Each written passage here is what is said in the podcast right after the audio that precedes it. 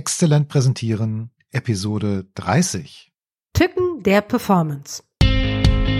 Was macht Präsentationen exzellent? Präsenz und Auftritt, sagen die einen.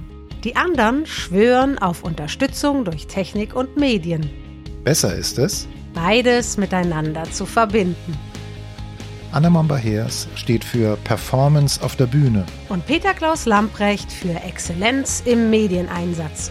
In diesem Podcast geht es darum, Wie du mit Präsentationen und Vorträgen dich sichtbar und erfolgreich machst. Hallo Pitzel, guten Morgen. Guten Morgen, Anna. Ha, heute darf ich dich ein wenig ausfragen und zwar zum Thema Performance. Hm. Aber vorher, vorher möchte ich dich da draußen um etwas bitten. Trau dich. Stell uns Fragen oder gib uns deine Themenwünsche. Bitte, bitte. Wir wissen ja von dir, dass du schon einige Vorträge und Präsentationen gehalten hast und wir wissen auch, dass du deine Präsentationsskills oder Presentation Skills weiter verbessern möchtest. Also schreib uns. Was sind deine Herausforderungen? Was nervt dich am Präsentieren? Was möchtest du besser machen? Oder was soll dir künftig einfach nur leichter von der Hand gehen? Du erreichst uns per E-Mail, Facebook Messenger oder auch via Twitter. Hashtag exzellent präsentieren, präsentieren mit AE. Okay, gut. Das war fast so eine Art Werbeblock. Der ist vorbei. Zurück zum Thema. Kommen wir zur Performance. Der persönliche Auftritt. Mhm. Und die wichtigste Frage, Anna, ist natürlich, was kann denn beim persönlichen Auftritt eigentlich so alles schiefgehen? Ähm, ganz vieles davon haben wir, also nicht ganz vieles, aber einiges davon haben wir ja auch schon mal im Podcast besprochen, sowas wie am Anfang sich ablenken lassen, mit den Punkten nicht richtig umgehen, keine Pausen lassen und so sind so Klassiker. Mhm. Es gibt eine Sache, die hat mit dem Blickkontakt zu tun, von der finde ich, dass sie so ein bisschen einer der Klassiker unter den naja, den Standarddingen ist, die man so besser nicht machen sollte. Ich will nicht wirklich sagen, dass es ein Fehler ist. Es machen dafür viel zu viele und wir sind uns daran viel zu sehr gewöhnt. Mhm. Also es ist etwas, was man verzeiht, weil man es sehr oft so sieht.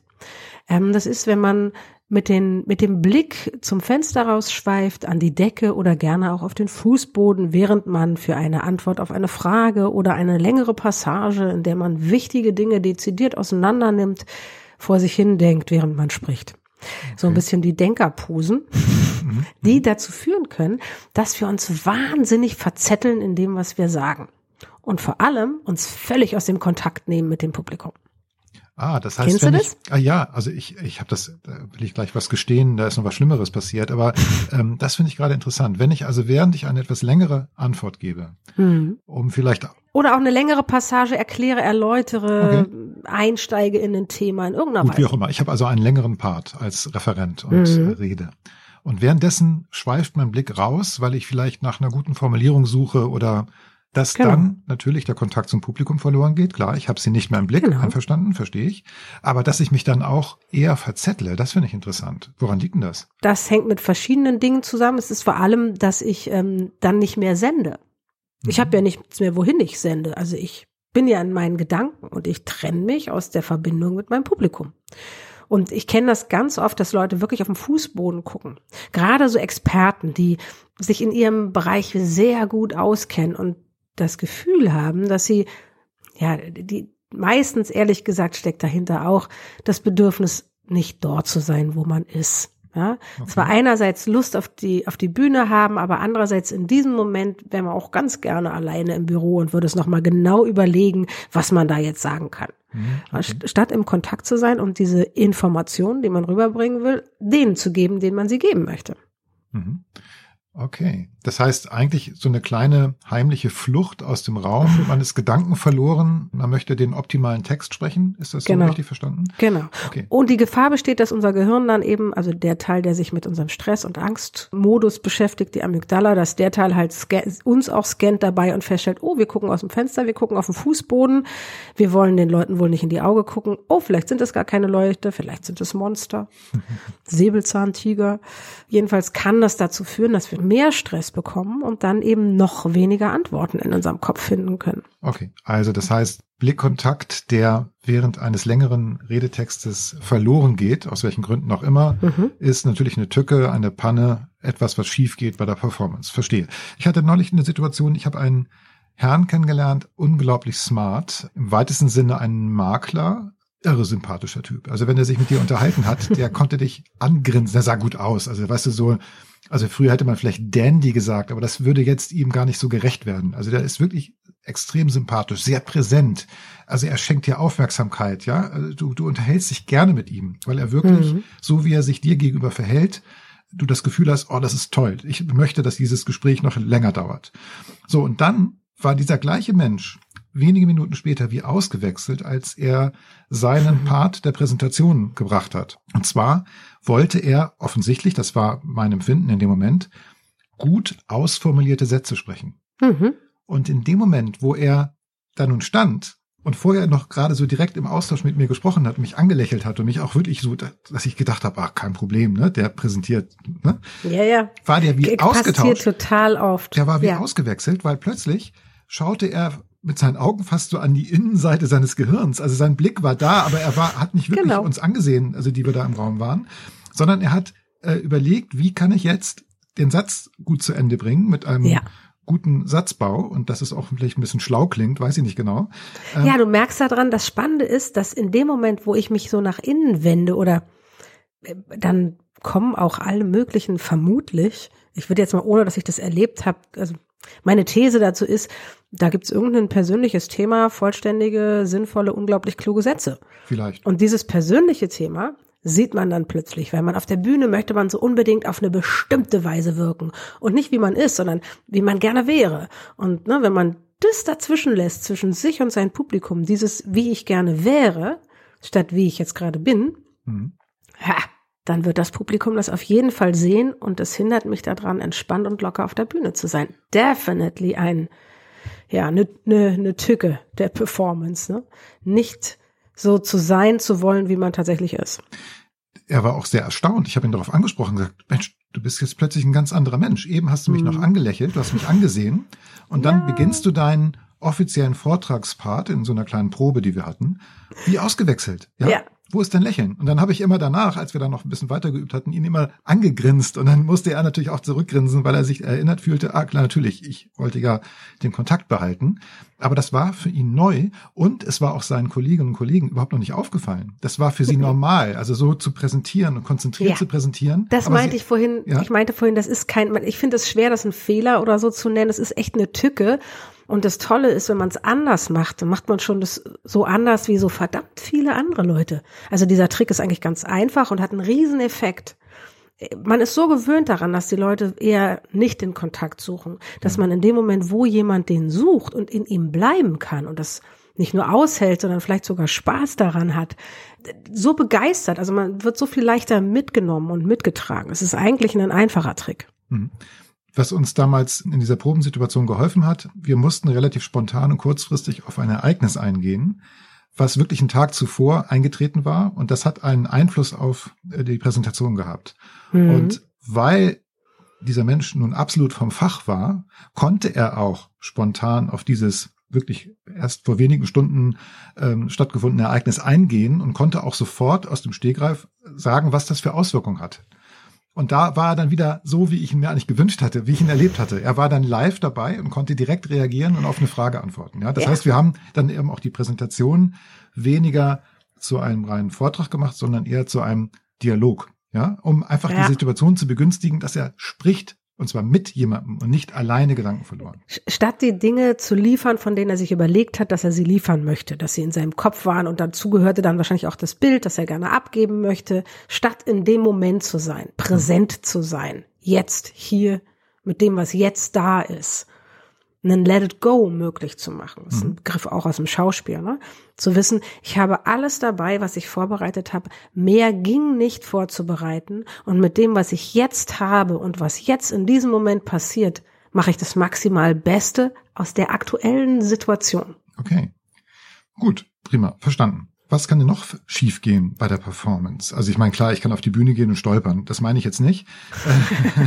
also für mich ist. Das kann ich und wenn ich gut bin, mache ich eine gute Show draus, ja. Also ich sage jetzt manchmal ein bisschen gehässig, ne? Performance auf der Bühne, das ist sowas gehen, stehen, reden. Mhm. Deshalb komme ich jetzt auf Stolpern. Aber genau, ich könnte zum Beispiel mich in dem Moment, wo ich merke, es geht in eine kritische Situation oder eine kritische Fragestellung oder ein Thema, wo ich schon ahne, ah, da werden mir nicht alle zustimmen, könnte mein Körper, ohne dass ich es merke, den anderen signalisieren, dass ich mich gerade zurückziehe. Mhm. Also das passiert ziemlich oft. Ne? Ich kann, wenn ich nicht ganz bewusst bin in diesem Moment, mir, meiner Handlung, dann passiert es vielleicht, dass mein erster Impuls ein Rückzug ist. Dass ich mich zum Beispiel hinter das Pult zurückziehe, das da noch steht. Bis zu dieser Fragestellung habe ich vorne frei geredet, mit allen interagiert, dann komme ich zu dem komplizierten Thema und ziehe mich hinter mein Pult zurück. Mhm. Das erzählt was mir, meinem System und allen anderen und macht eventuell die Situation komplizierter. Hm. Oder ich habe Körperteile, die nicht da sein wollen, wo ich bin und ich fange an so ein bisschen krumm zu stehen, weil, weiß ich nicht, äh, mein Becken mich nach hinten wegzieht oder so. so. Es sieht total schräg aus, gibt es. Hm, Meine okay. Interpretation ist, das Becken will nicht hier sein oder der Oberkörper würde nicht hier sein wollen oder so. Hm. Ja? Okay, verstehe. Also das heißt, der Mensch, der auf der Bühne steht, wirkt irgendwie seltsam auf uns, weil er sich windet oder weil der Körper eine genau. seltsame Haltung annimmt. Und du hast das gerade genau. so beschrieben, einige Körperteile wollen woanders sein. Ah, verstehe. Interessant. Okay. Ja, genau, es gibt auch so unbewusste, also ne, idiomotorische Bewegungen, die uns in dem Moment nicht bewusst sind. Davon haben wir ganz viele im Laufe des Tages. Hm. Ist normalerweise auch nicht so schlimm. Es gibt ein Problem auf der Bühne und vor der Kamera, noch viel mehr. Das ist, das wirkt wie eine Lupe. Also in dem Moment, wo ich auf der Bühne stehe, sieht man echt verdammt viel verdammt viel auch von dem, was bei mir vielleicht gar nicht so bewusst ist oder hm. meine Sorgen, ob der Kompliziertheit der Geschichten, die ich gerade erklären will oder auch vielleicht der, der, was ich an Missstimmung dadurch verursache, wenn ich unangenehme Botschaften zu transportieren habe. Und ein Klassiker ist, dass man sich dann hinters Pult zurückzieht zum Beispiel. Ja. ja. Dann sieht aber in der Bewegung auch jeder unten, ah, da zieht sich immer zurück. Und das ist vielleicht nichts, was uns im Bewusstsein, also niemand sitzt da unten und analysiert, oh, guck mal, der zieht sich zurück. Aber ein Bauchgefühl, das mhm. stellt sich her. Dieser Präsentierteller, ne, diese Bühne, mhm. ist klar, du hast gesagt, Lupe, das genau. ist ein optischer Vergrößerer oder ein Verstärker von solchen, ja, Schwächen vielleicht auch oder kleinen Fehlern, hast du ja Wir gesagt. Haben sind alle unsere kleinen Minderwertigkeitsgefühlen an, Fühle an der einen oder anderen Stelle. Und das Dilemma ist, auf der Bühne mhm. kann es uns so einfach passieren, dass die sichtbar werden. Heißt das dann, dass ich nun besonders perfekt sein muss auf der Bühne? Nee, das heißt, dass ich äh, mich darum bemühen muss, besonders bewusst zu sein auf der Bühne. Also mir liebevoll zuzugucken. Liebevoll, weil in dem Moment, wo ich dann oben anfange zu sagen, ah, guck mal, jetzt bist du schon wieder nach hinten zum Pult geflüchtet. Mhm. Ja, es gibt sowas wie diesen Fluchtinstinkt, den kann ich nicht verhindern, den habe ich. Es kommt ein kritisches Thema, mein System, ich möchte, mein unbewusstes Ich, jeder Teil von mir möchte eigentlich weg. Mhm. Ja, so ist das. Ich kann mit diesem Impuls was Positives anfangen oder ich kriege ihn gar nicht mit und dann äußert er sich irgendwie. Und der einzige Weg damit anders umzugehen ist, dass ich ihn mitbekomme und was aus ihm mache. Mhm. Also aus jedem Impuls, den ich in so einem Moment auf der Bühne stehe, kann ich was machen, was mich weiterbringt und was für mich spricht mhm. ignorieren und es einfach unbewusst passieren lassen. Ne? Ich habe es nicht mitbekommen, es war gar nicht da, funktioniert nicht für die unten, nur für den oben. Das nennt man dann einen blinden Flick. Du hast gesagt, liebevoll zu sich selbst zu sein, sich beobachten und gucken, ne? wie kann ich das? Mhm. Gibt es da Tricks? Kann ich das irgendwie üben? Oder wie kann ich ja. jetzt, also ich meine, solche Dinge kann ich ja nur entdecken, wenn ich mich irgendwie selbst dabei beobachte. Also ja. ähm, in einem anderen Gespräch hatten wir das Stichwort Kameratraining. Das heißt, so Leute, die gerne ihre Performance auf der Bühne verbessern wollen, werden mit einer Videokamera aufgenommen und dann ja. guckt man sich gemeinsam an, wie das dann so aussieht während des Auftritts. Ist das so etwas, wo du sagst, ja, das sollte man machen oder ist das nicht auch ein bisschen bloßstellend? Ähm nee, das ist unglaublich hilfreich. Auch da ist wieder die Frage, mit welcher Perspektive gucke ich da drauf? Ne? Ja. Ähm, gucke ich da drauf, weil ich denke, ich muss alle Fehler finden und die dann ausmerzen. Das geht nicht gut. Das macht keinen Spaß, da hat keiner Lust drauf ja, und es führt beraten. auch nicht. ja, es ja. führt zu nichts, okay. außer schlechte Laune. Und Demotivation. Was man aber machen kann, ist tatsächlich gucken, gibt, habe ich idiomotorische Bewegungen und wenn welche? Ich zum Beispiel, du kennst das vielleicht, ich, ich weiß, dass wir vor langer Zeit schon mal darüber geredet haben, ich prolete. Also immer dann, wenn ich so merke, oh, oh, das Eis wird ein bisschen dünner, dann entsteht in mir so eine lustige Schuckelbewegung, gerne Schulter zwischen Schultern und ähm, Kopf. Ja. Und diese lustige Schuckelbewegung, die sieht so ein bisschen aus wie so ein Teenager, der so hö, hö, hö, hö macht. Ah, okay. Der kleine Proll in dir. Huh? Ja, genau. Deswegen nenne ich das, ich prolete dann. Das ja. ist so eine ganz kleine Bewegung. Und solche Dinge kann ich ja nur entdecken, wenn ich sie sehe. Ich kann sie aber nicht sehen. Ich kann mir nur auf einem Weg zugucken, nämlich wenn ich mich auf Video aufnehme. Und das, ein bisschen Proleten ist auch gar nicht schlimm. Also es geht nicht darum, von jetzt an nie wieder zu, also in meinem Fall jetzt, nie mhm. wieder zu proleten, sondern ein Bewusstsein dafür zu entwickeln. Ah, guck mal, jetzt proletest du. Weil eigentlich sind das tolle Hinweise. Nämlich, aha, irgendwas in mir denkt gerade, könnte sein, das Eis wird gerade dünn. Mhm. Ich, ne, dann kann ich, dann weiß ich, ich habe jetzt wahrscheinlich potenziell so einen Fluchtinstinkt, mit dem kann ich ja was anfangen. Also ich kann überlegen, ob ich einen Scherz mache oder ich kann nach einem Scherz suchen, viel überlegen ist da ja nicht mehr. Ich kann aber auch konkret im Publikum nach Allianzen suchen, die mich vielleicht stützen und mir ein gutes Gefühl geben. Ich kann mir Zeit schaffen, indem ich eine Rückfrage stelle ja, ja. und dann besser für mich sorgen kann. Also sowas zeigt mir, wenn ich wahrnehme, ich prolete gerade, zeigt es mir dünnes Eis, ich muss was tun, mhm. damit ich da vorne weiter gut bestehen kann. Ich liebe dieses Wort, ich prolete gerade. ja.